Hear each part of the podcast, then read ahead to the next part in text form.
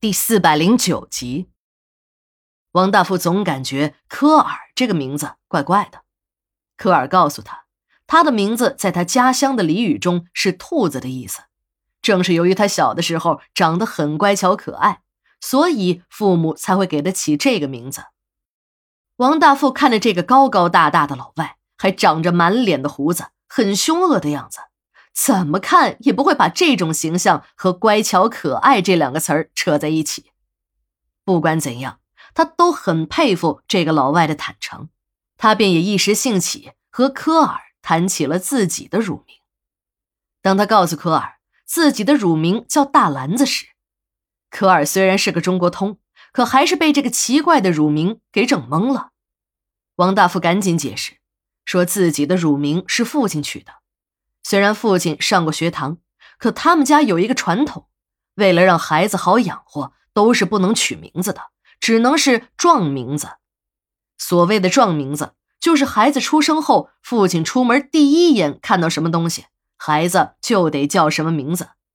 生他的时候，父亲一推门，便被一只土篮子绊了个跟头。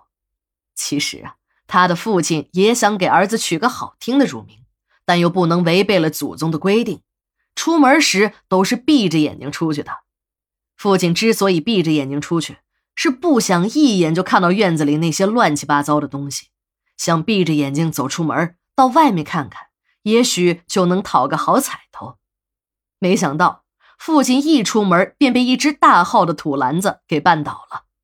这一绊倒，父亲一惊，也就睁开了眼睛。这一睁眼，他的乳名便被定下来了。他长大后听母亲说，那个土篮子是隔壁的二婶借去用，送回来便直接放在了他家的门前。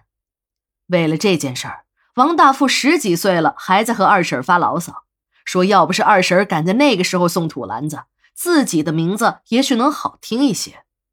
每每听到王大富发牢骚，二婶总是说：“哎呀，你就满足吧你，这个大篮子听起来还是蛮好的。”你看看我们家，你再看看我们家，你弟，你二叔一出门就看见两只小狗崽子从窝里爬出来，这狗蛋儿的名字不也叫了这么多年吗？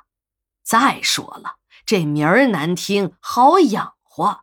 你长得这么壮实，还多亏了二婶呢。王大富和科尔的谈话总是在笑声中开始，又在笑声中结束。王大富的工作很紧张。他的周围又都是胡家的人，这让他无时无刻不感觉到有眼睛在监视着自己。没办法，他不得不谨言慎行。但在科尔这里，他变得无拘无束起来。也只有在这一刻，他才感觉自己真的有开心的时光了。慢慢的，他和科尔成了无话不谈的好朋友。他老丈人胡德利以及那些个胡家的本家们之间的关系。连这个老外也看出了几分的门道。一次，科尔还善意的提醒他：“王，你的处境好像不是很好。你在总经理的位置上，要想推行自己的管理方案，下属要有执行力才行。但是我发现，你手下很多人好像并不愿意执行你的决定。越是这个时候，越是考验一个决策者头脑的时候。”你们中国人有一句成语叫“后发制人”。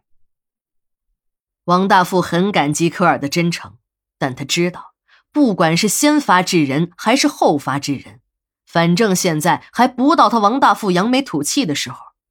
胡德利这个老家伙一天不死，他手下的那些胡家的本家们便一天不能停止折腾。科尔对王大富很真诚，王大富对科尔的生活呢也很照顾。为了科尔的安全考虑，他还让保安部的孙副经理负责照料科尔的生活。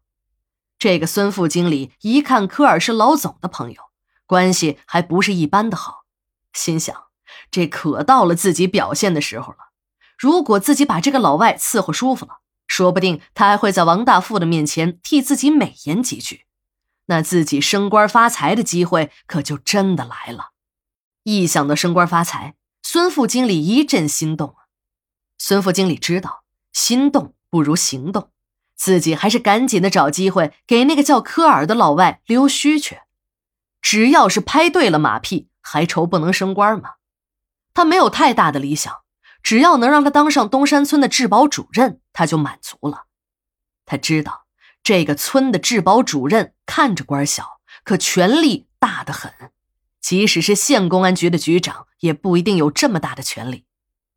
这拍马屁呀，也得找对地方。要是一个不小心拍在了马腿上，得不到好处不说，还会挨上一脚，那可就不值了。经过一番仔细的调查，他终于发现了这个老外的喜好。孙副经理拍马屁的功夫那是着实了得，对着科尔一通猛拍后，这个老外连命都丢在了异国他乡了。